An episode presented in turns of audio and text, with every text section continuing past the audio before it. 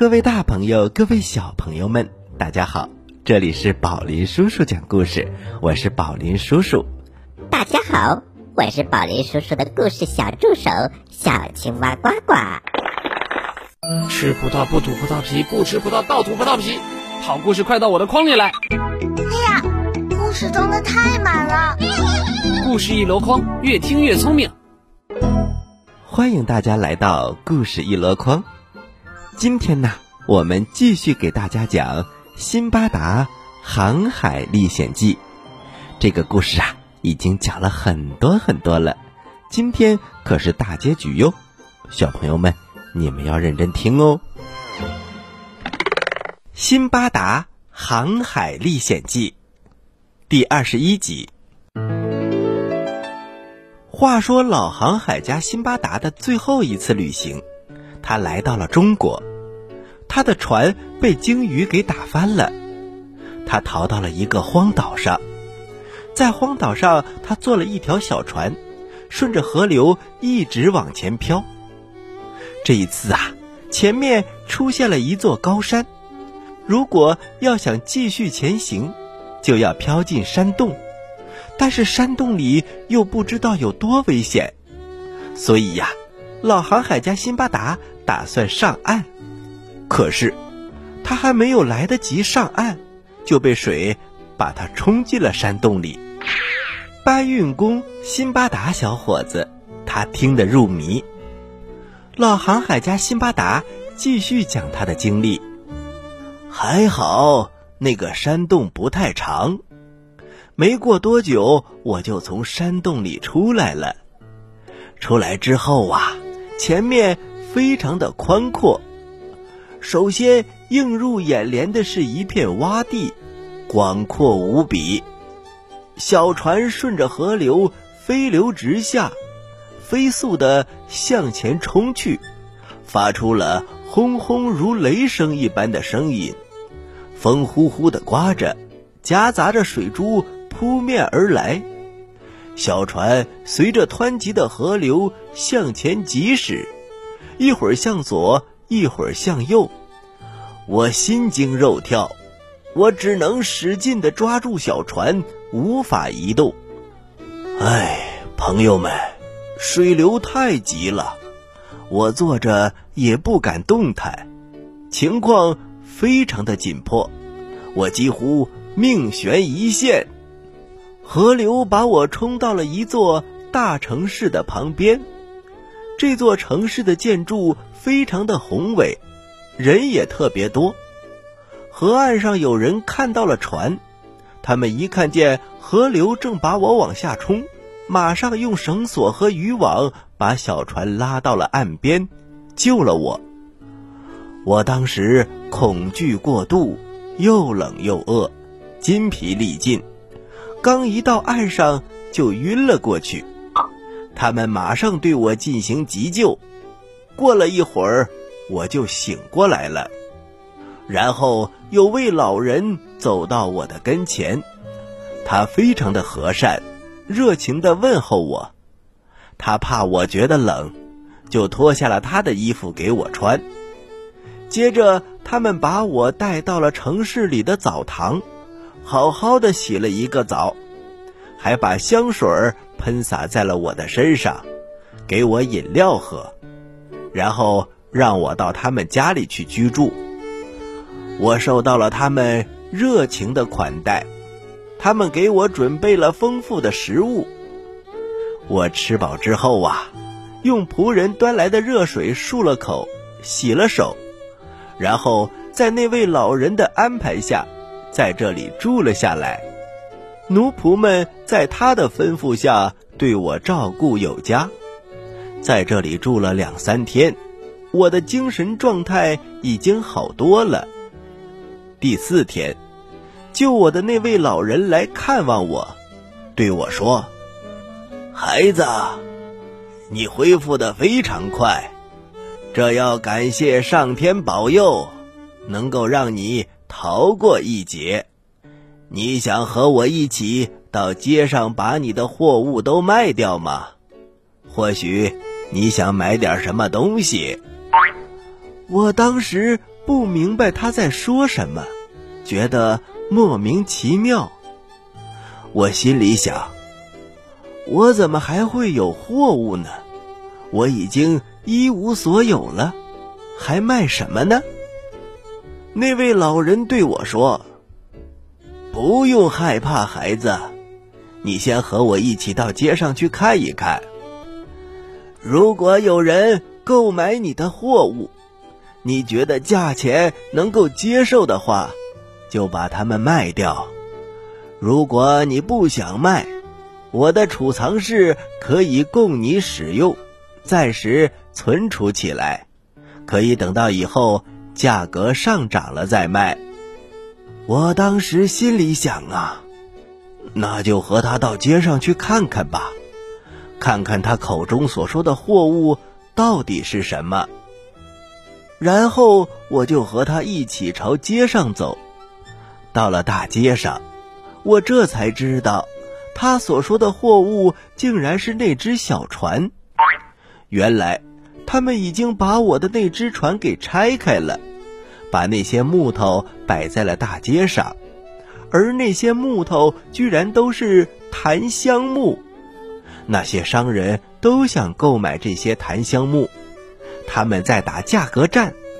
其中一位商人把价钱出到了一千枚金币，之后就没有人再出更高的价钱了。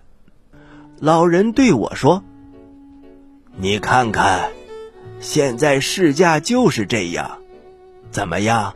你想卖吗，老先生？您替我做主吧。好吧，那我出一千一百枚金币买下它们，你愿意吗？呃，当然愿意。现在它们归您了。那些檀香木被这位老人的仆人搬回了家。老人把它们存放在储藏室里，我和老人一起回到了他的家里，坐了一会儿，老人就把一千一百枚金币拿给了我，并且他还把一个箱子送给我，让我装钱用。他告诉我一定要把箱子锁起来。过了一会儿，他对我说：“我想和你商量一件事。”希望你能明白我的苦心，老伯，你有什么事儿尽管说。哎，你看我，我的年纪已经很大很大了，膝下又没有儿子，只有一个女儿，我想把她嫁给你，让你们结为夫妻，一起生活，以后我的财产和地位。都由你来继承。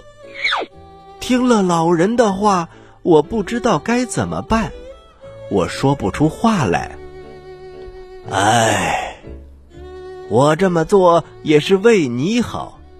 如果你和我的女儿结婚，我就会把你当做亲生儿子一样看待。我所有的财产都归你，以后你想做什么，我们都不干涉。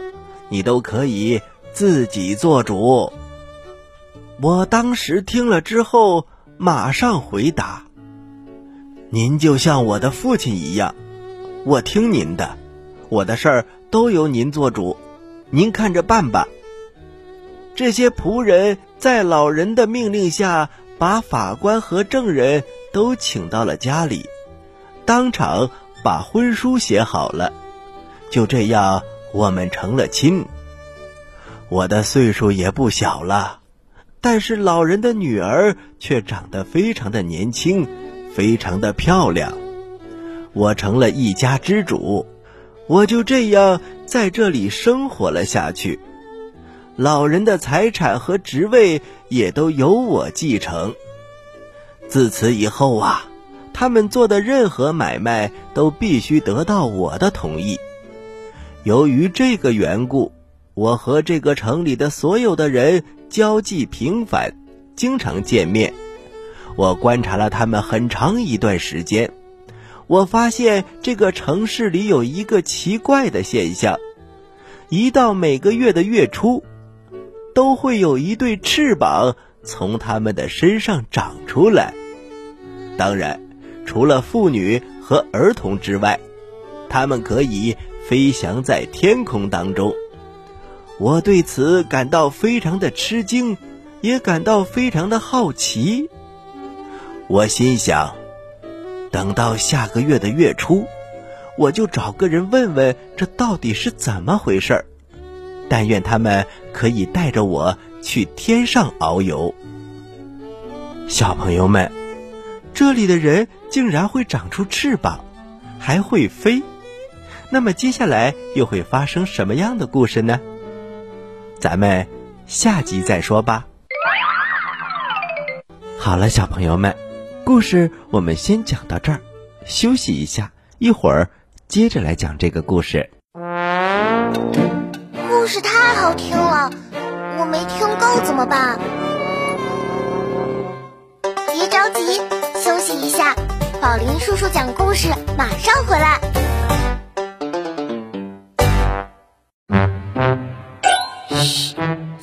友们安静了，准备听宝林叔叔讲故事了。各位大朋友，各位小朋友们，大家好，这里是宝林叔叔讲故事。宝林叔叔，我们还是快点讲故事吧。接下来是《辛巴达航海历险记》的最后一集，赶快讲完，小朋友们都着急了。哇，小青蛙呱呱真乖，真替小朋友们着想。嗯，是的，不但小朋友们等着急了，就连我也等着急了。赶快讲完，我们出去找好吃的。呃，《辛巴达航海历险记》第二十二集。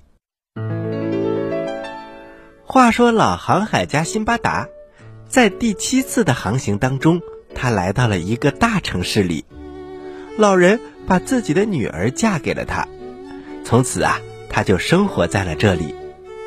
但是他发现了一个奇怪的现象，就是每个月的月初，这里的男人们都会长出翅膀，他们可以自由的翱翔。老航海家辛巴达心里想：等到下个月的月初，我就要找一个人问问这到底是怎么回事儿。但愿他们也可以带我到天上遨游。我就这样盼望着，月初终于到来了。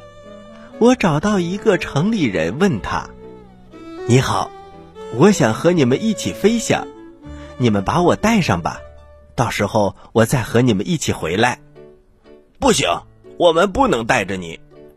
他立刻拒绝了我的要求。我一再。苦苦哀求，最终他才勉强答应我带着我飞。我没有把这件事儿告诉给我的家人，我就和那个人一起向天空中飞去。我完全沉浸在这种飞行当中。我正高兴呢，忽然听到轰隆一声，很多火焰从天空中冒了出来。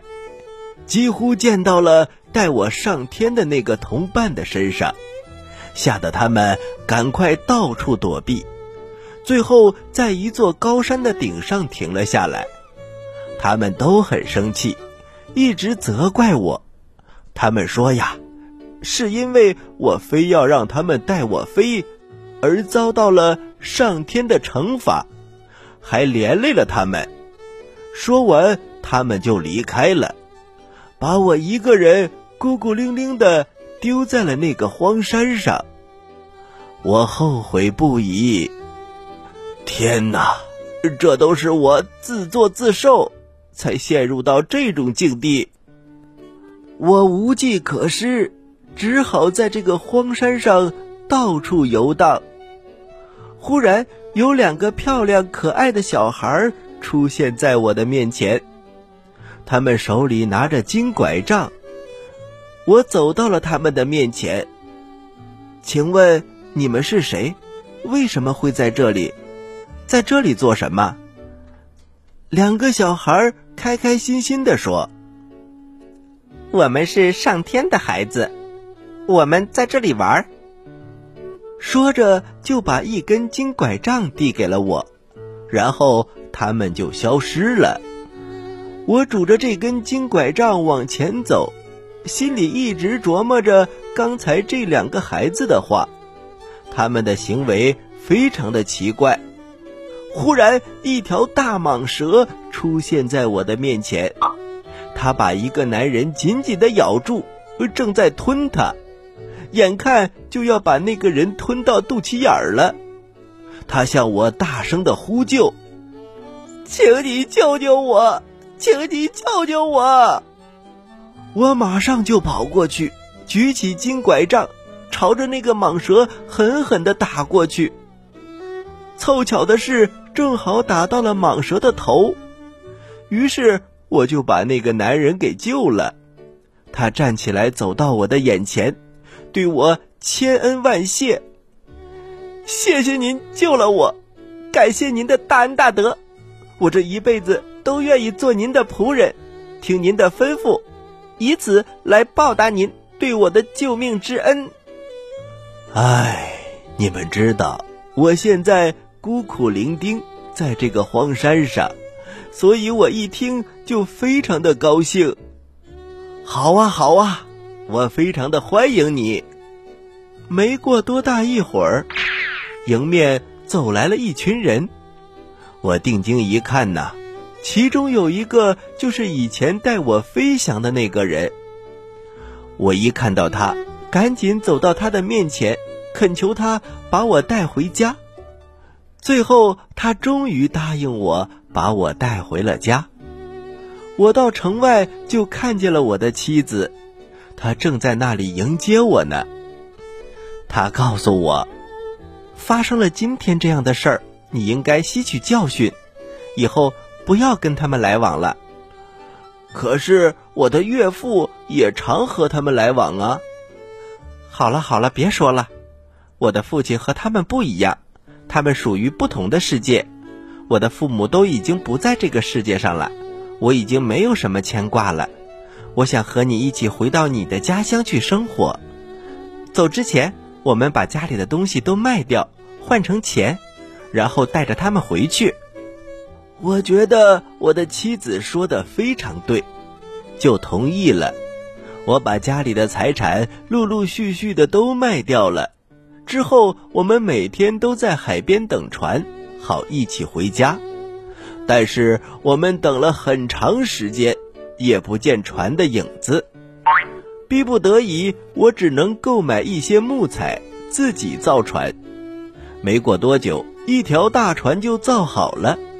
我们带上钱财，拎着家眷，一起上了船，朝我家乡的方向开过去了。一路上，许多漂亮的城市和岛屿与我们擦肩而过，海上一帆风顺。我们平平安安的来到了巴士拉。这一次啊，我没有在巴士拉停留，而是继续朝家乡走去。不久，我就到了我的家乡巴格达。我的亲朋好友都来到我家来看望我，我们已经很久没有见面了，他们对我都非常的热情。我计算了一下，我这七次出海旅行，一共经历了二十七年的时间。在这二十七年当中，我和他们完全断了联系，下落不明。他们都非常的挂念我，担心我。今天我平平安安的回来了，出现在他们的面前，他们被我吓了一跳。我把旅途当中经历的那些惊奇的事情都告诉给了他们，他们对我的遭遇感到非常的吃惊，但是看到我平平安安的回来，都为我感到高兴。我这次带回来的钱都被我好好的收了起来，我决定再也不离开家乡了，再也不去航海了。我一闲下来，就会回忆过去那七次的航海旅行。旅行过程中，充满了刺激和新奇，但是也经历了千辛万苦，九死一生。如果不是我幸运，根本就不能活着回来。现在我之所以能够这么舒适的过着老年生活，享受着田园生活的乐趣，都是因为上天保佑，还有我个人非常的勇敢和努力。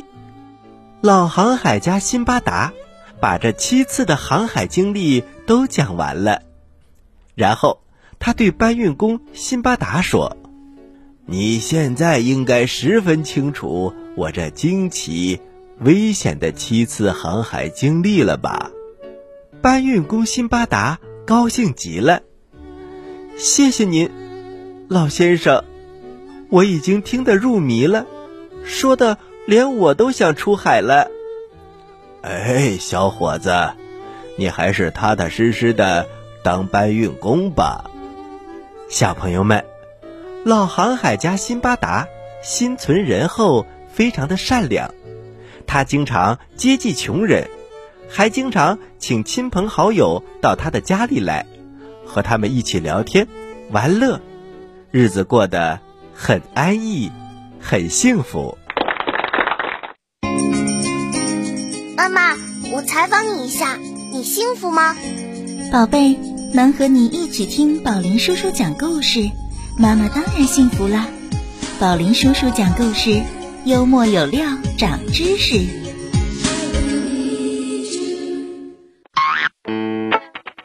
喜欢我们的故事，请关注我们的微信公众平台“宝林叔叔讲故事”，故事多多，互动多多，还能赢礼物哦。赶快关注吧，小朋友们，我在这里等着你哦。好了，小朋友们，故事讲完了，《辛巴达航海历险记》到这里就大结局了。小朋友们，你们准备出去航行了吗？准备去见到那么多稀奇古怪的东西了吗？宝林叔叔，小朋友们一定不能轻易的出去旅行。为什么呢？因为出了门，嗯，就没有人给做饭了，就会饿肚子。好吧，小青蛙呱呱，赶快提问题吧。你说为什么我总是这么开心呢？你帅呗，你有钱，都不对，因为我每次听故事都能回答对小青蛙提的问题。嘿嘿嘿嘿嘿。呱呱提问题喽，小朋友们做好准备哟。小朋友们，小青蛙呱呱今天提的问题非常有技术含量，你们要认真回答哟。我的问题是：船为什么能够漂在海上呢？这到底是怎么回事呢？请你想一想。回答好不好？知道答案的小朋友，请把你的答案发送到我们的微信公众平台“宝林叔叔讲故事”的留言区，发送格式为日期加答案。我是宝林叔叔。大家好，我是小青蛙的呱呱。这里是宝林叔叔讲故事，咱们下期节目再见。小朋友们，下期节目再见。请大家继续关注本台接下来的栏目。